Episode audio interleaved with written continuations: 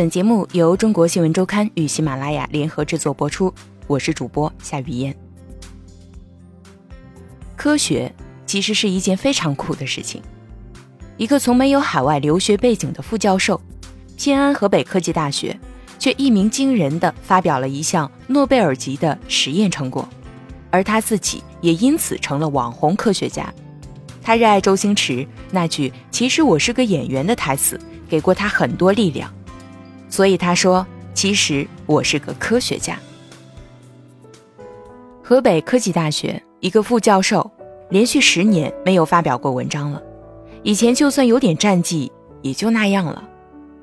说要把文章发到通常指向哈佛、耶鲁、北大、清华浙大敞开大门的顶端学术平台，没人信啊！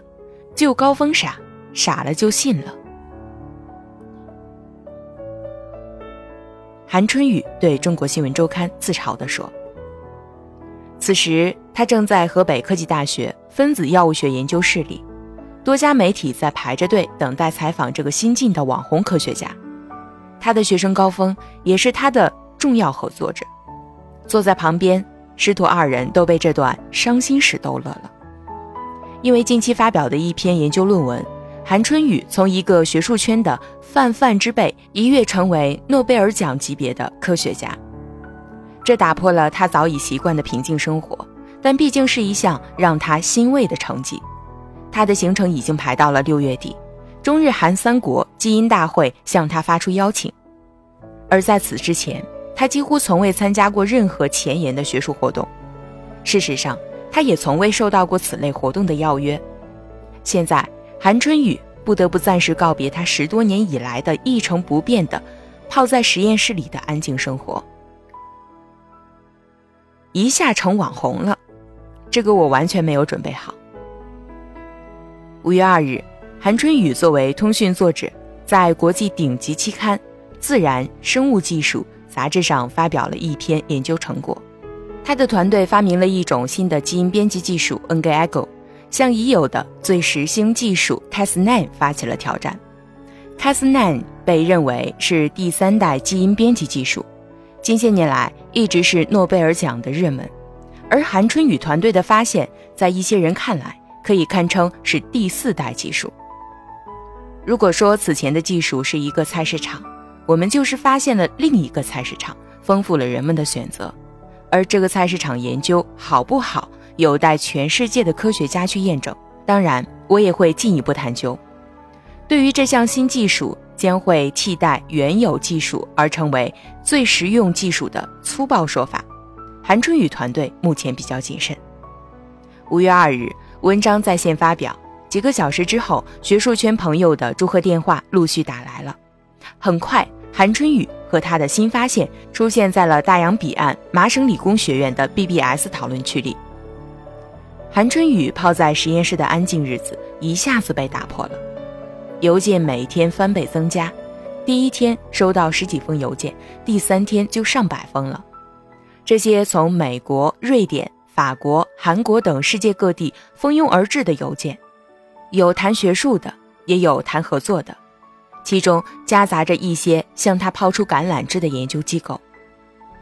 这些天，他接电话接到耳朵疼。这其中有亲自打给他谈实验室、谈合作的院士，不少人都是他仰视的行业前辈。刚发表后的前五天，找来的都是行业内的顶尖高手，都是值得敬佩的人。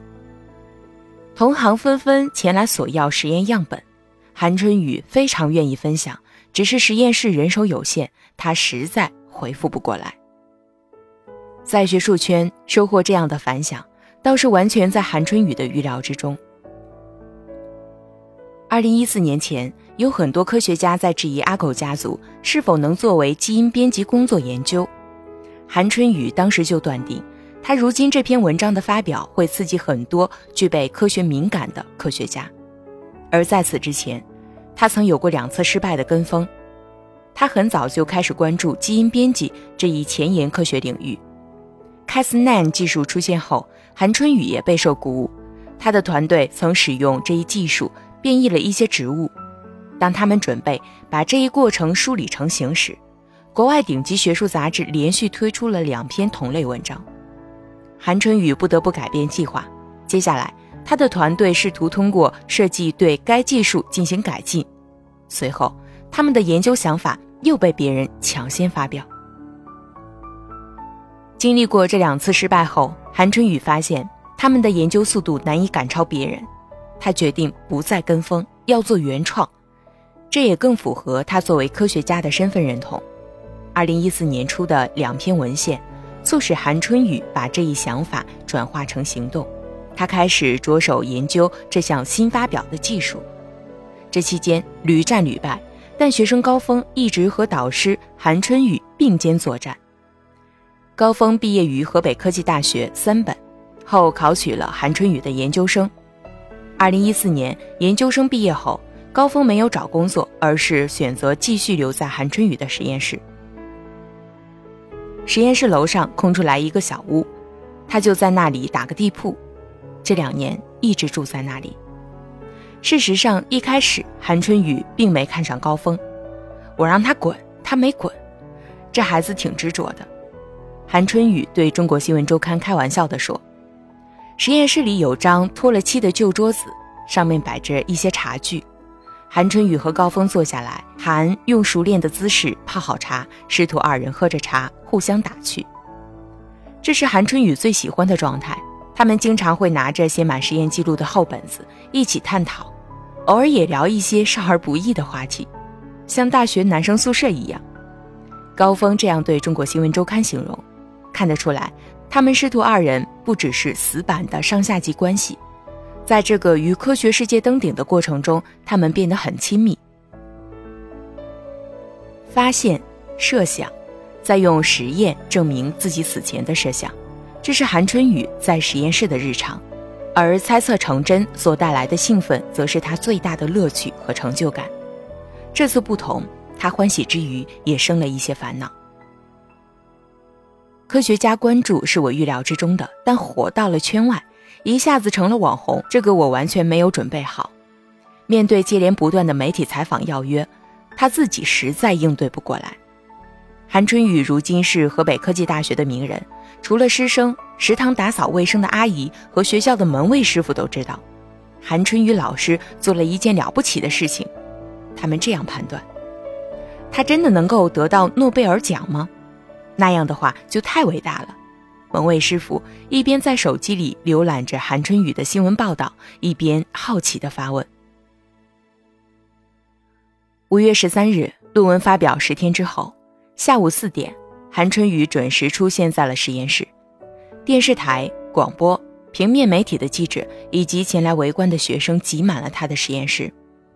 韩春雨个头不高，偏瘦，一身运动装，深灰色的套头衫。深蓝色李宁牌运动鞋，留着圆寸头，手上戴着电子手表，说起话来清晰缓慢。